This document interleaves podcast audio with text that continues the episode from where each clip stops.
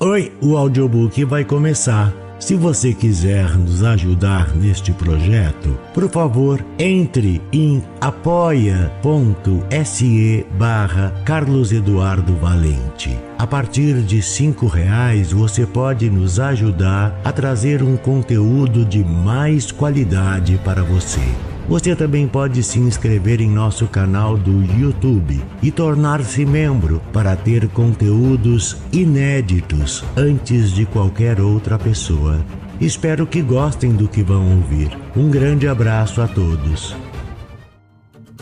Use seu fone de ouvido para uma maior imersão.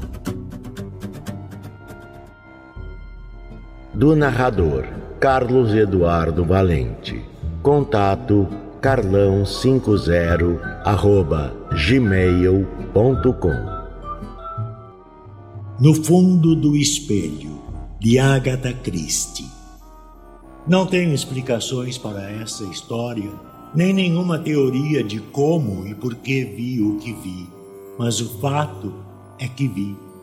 Mesmo assim, Algumas vezes me pergunto como os fatos se teriam desenrolado se na época eu percebesse aquele detalhe essencial que só muitos anos mais tarde vinha enxergar.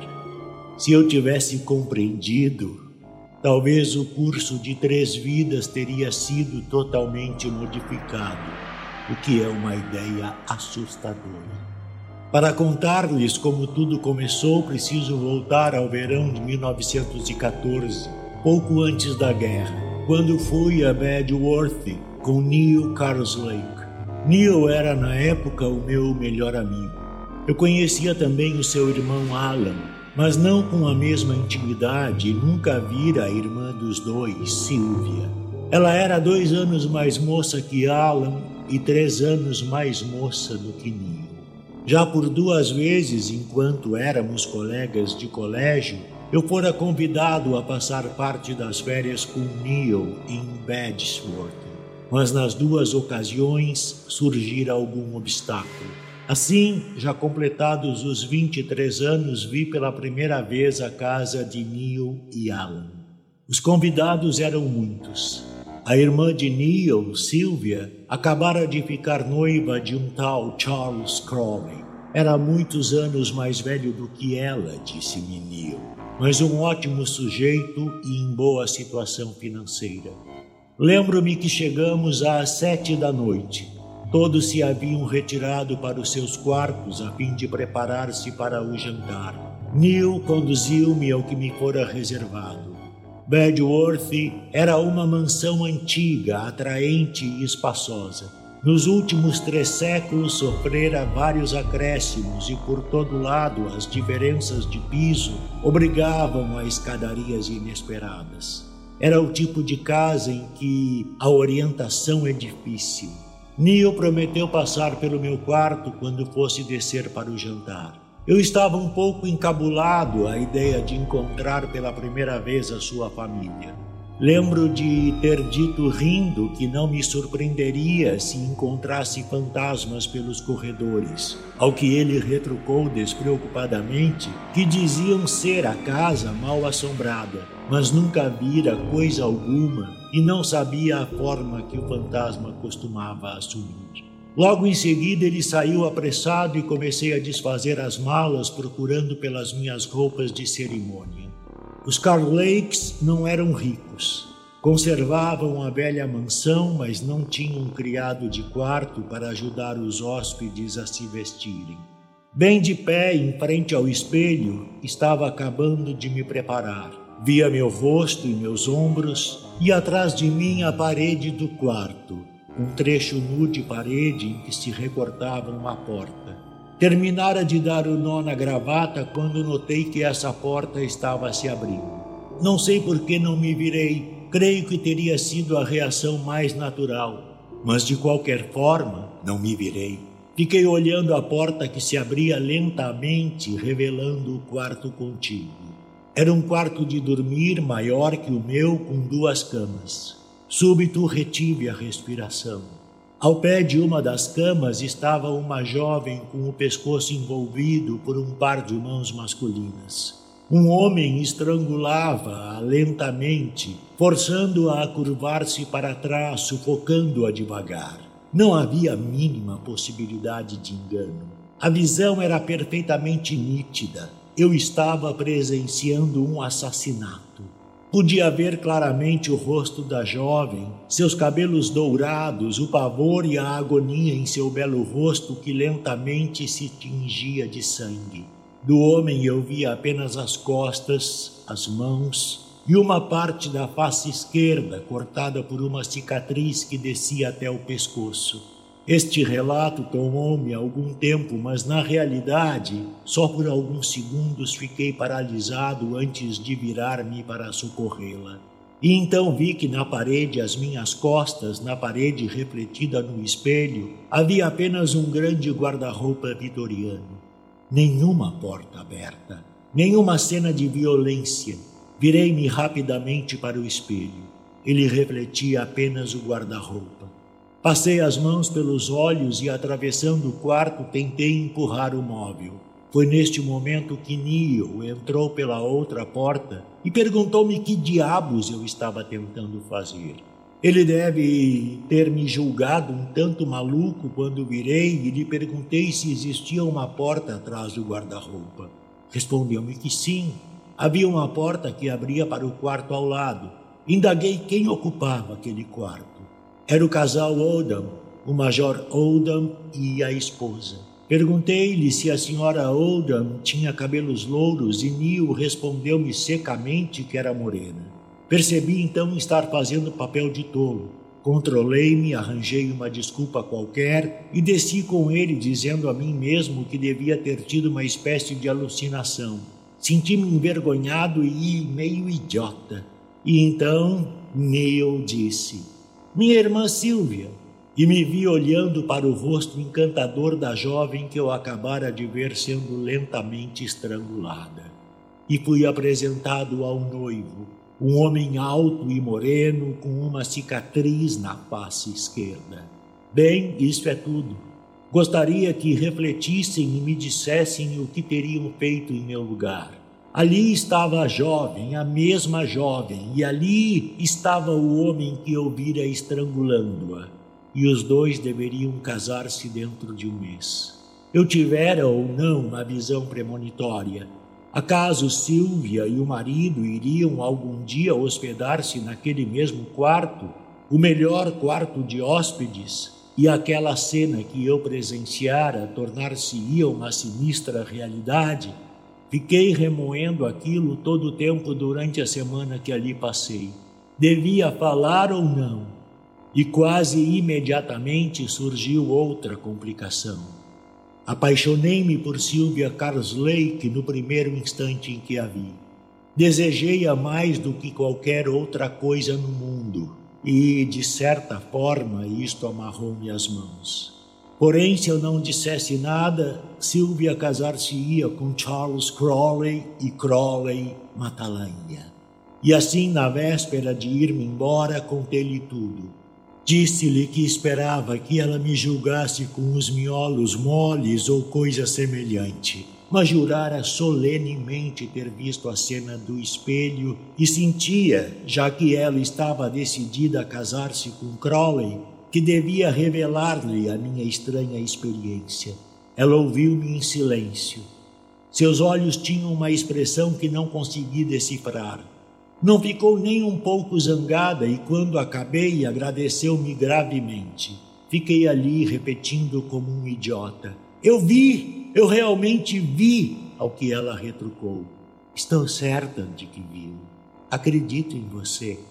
Bem, o desfecho foi que parti sem saber se tinha agido certo ou me comportado como um tolo.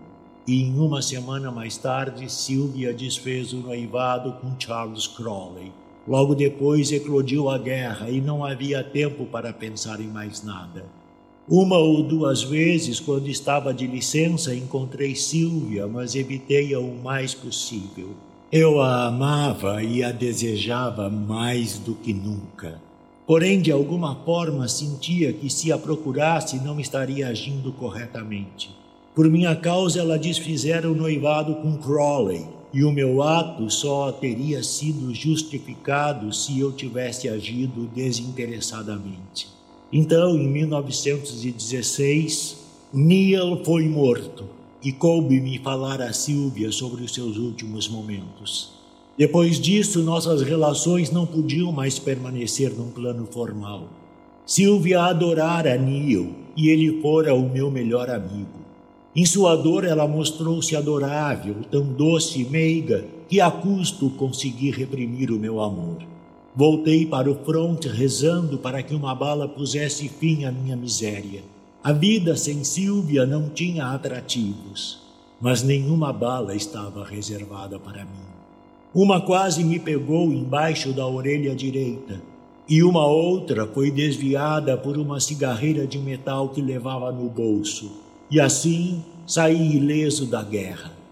Charles Crawley morreu em ação no início de 1918. De algum modo, isto fez a diferença.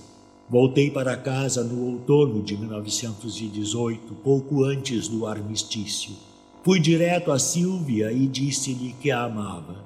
Não tinha muita esperança de que ela correspondesse logo ao meu amor e tive a maior surpresa quando ela perguntou por que não lhe falara antes. Gaguejei qualquer coisa sobre Crowley e ela retrucou: Mas por que julgou que eu rompi com ele? E me contou então que se apaixonara por mim, assim como eu me apaixonara por ela no primeiro instante em que nos víramos. Confessei-lhe ter pensado que ela desfizera o noivado por causa da história que eu lhe contara ela riu com desdém e afirmou que se me amasse realmente, um homem nunca agiria de forma tão covarde. Falamos novamente sobre a minha visão e concordamos que era estranha, porém nada mais do que isso. Bem, tenho pouco a relatar sobre os meses seguintes. Silvia e eu nos casamos e fomos felizes. Mas logo compreendi que eu não estava talhado para ser um bom marido. Amava Silvia extremosamente, mas era ciumento, absurdamente ciumento de todos a quem ela dedicasse um simples sorriso. A princípio, isto divertiu-a. Acho que até mesmo gostava dos meus ciúmes, que ao menos lhe provavam a minha dedicação. Quanto a mim, sabia plena e inequivocamente que não só estava agindo como tolo, mas também colocando em perigo a paz e a felicidade da nossa vida conjugal. Digo que sabia, porém não conseguia modificar-me.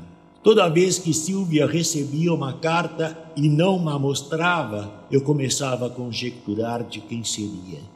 Se ela ria conversando com algum homem, eu ficava imediatamente desconfiado e macambúzio. A princípio, como já disse, Silvia riu-se, achando meus ciúmes engraçadíssimos. Depois parou de considerá-los tão engraçados e por fim deixou de achar-lhes qualquer graça. Lentamente ela começou a se afastar de mim. Não no sentido físico, mas retraiu-se, não compartilhando mais comigo seus pensamentos. Era sempre bondosa, mas triste, como se nos separasse uma longa distância. Pouco a pouco compreendi que ela não mais me amava. Seu amor morrera. Eu mesmo o matara. A etapa seguinte era inevitável. Percebi que a esperava e temia. E assim Derek Wainwright entrou em nossas vidas. Ele tinha tudo o que eu não tinha: um cérebro privilegiado e uma língua afiada. Era atraente também e, sou forçado a admitir, uma ótima pessoa. Assim que o conheci, pensei comigo: este é o homem para Silvia.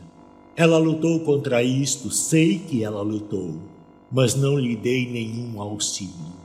Não podia, enrustido em minha sombria reserva, sofria as torturas do inferno, mas não conseguia estender um dedo para me salvar. Não a ajudei. Ao contrário, agravei ainda mais a situação. Certo dia minha ira explodiu e insultei-a selvagem e injustificadamente. Disse coisas falsas e cruéis, sabendo perfeitamente quão falsas e cruéis eram. E apesar disso, senti um prazer selvagem em dizê-las. Lembro-me como Silvia enrubesceu e recuou. Levei-a ao limite da tolerância. Lembro-me que ela disse: Isso não pode continuar. Quando voltei aquela noite para casa, encontrei-a vazia. Ela deixara um bilhete, como é tradicional nesses casos. Nele dizia que estava me deixando para sempre. Ia passar uns dias em Badgeworth e depois iria procurar a única pessoa que a amava e precisava dela. Sua decisão era final. Creio que até então eu mesmo não acreditava realmente em minhas suposições. Esta confirmação em preto e branco dos meus piores receios enlouqueceu-me. Peguei o carro e, pisando fundo no acelerador, fui atrás dela, em Bedworth. Lembro-me que quando empurrei a porta de seu quarto, ela acabara de trocar o vestido para jantar. Vi no seu rosto, no seu belo rosto, o espanto e o medo. Eu disse: Ninguém, ninguém a não ser eu a terá. Envolvi seu pescoço com as minhas mãos e apertei, forçando-a a curvar-se para trás. Subitamente vi a nossa imagem no espelho. Silvia sufocada, eu estrangulando-a e a cicatriz no meu rosto onde a bala passara de raspão sob a orelha direita. Não, eu não a matei. Esta repentina revelação paralisou-me. Abri as mãos e ela escorreu até o chão. Explodi em soluços então. E ela me confortou. Sim, ela me confortou. Disse-lhe tudo e ela explicou que, com a expressão a única pessoa que me ama e precisa de mim, quisera referir-se ao irmão Alan. Naquela noite abrimos os nossos corações e acho que desde aquele momento nunca mais nos afastamos um do outro. Entretanto, é uma ideia assustadora pensar que, se não fosse pela graça de Deus e por um espelho, eu hoje seria um assassino. Mas algo morreu naquela noite. O demônio do ciúme que eu possuíra por tanto tempo. Às vezes fico pensando: e se eu não tivesse cometido aquele engano inicial, julgando que a cicatriz era na face esquerda, quando na verdade era na direita? Invertida pelo espelho, teria tido tanta certeza que o homem era Charles Crawley, teria divertido Sylvia, ela se teria casado comigo ou com ele. Constituirão o passado e o futuro uma coisa só? Sou um homem simples e não pretendo entender dessas coisas. Mas vi o que vi.